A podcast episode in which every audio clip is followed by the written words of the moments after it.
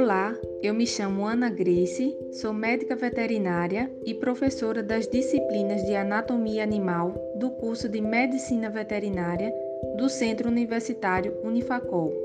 E vamos conversar um pouco sobre o tema posse responsável e maus tratos aos animais. Posse responsável significa ter um animal de forma responsável e consciente de suas necessidades. É quando você se compromete em cuidar da saúde, segurança e bem-estar dele.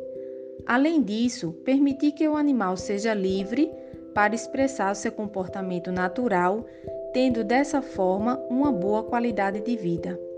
Antes de decidir em ter um animal de estimação, é interessante conversar com um médico veterinário para se informar e tirar dúvidas sobre qual animal e raça se adequa melhor nas condições que você tem para oferecer, como, por exemplo, o espaço, cuidados e atenção.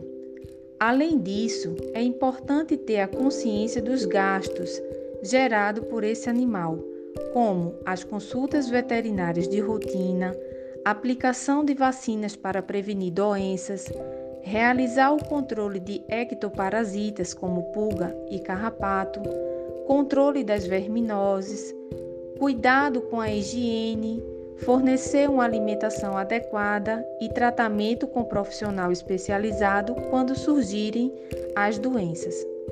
A não programação e organização na hora de obter um animal de estimação pode levar a problemas futuros, como os maus tratos, que reúne vários fatores negativos na vida do animal, como ficar preso a maior parte do tempo em um espaço muito reduzido, não receber alimento e água dentro das suas necessidades, não receber tratamento adequado quando ficar doente, não tomar banho, não ter um ambiente higienizado. Não ser livre para expressar o seu comportamento natural, ser agredido e ferido. E, por fim, ser abandonado nas ruas. O abandono de animais é um grande problema no nosso país e, apesar de ser considerado crime, ainda é uma prática recorrente. Os animais abandonados nas ruas ficam vulneráveis a provocar ou sofrer acidentes agredir ou sofrer agressões por parte de pessoas ou outros animais, contrair e disseminar doenças, passar fome e sede, e muitos deles morrem antes de serem resgatados e encontrar um novo lar.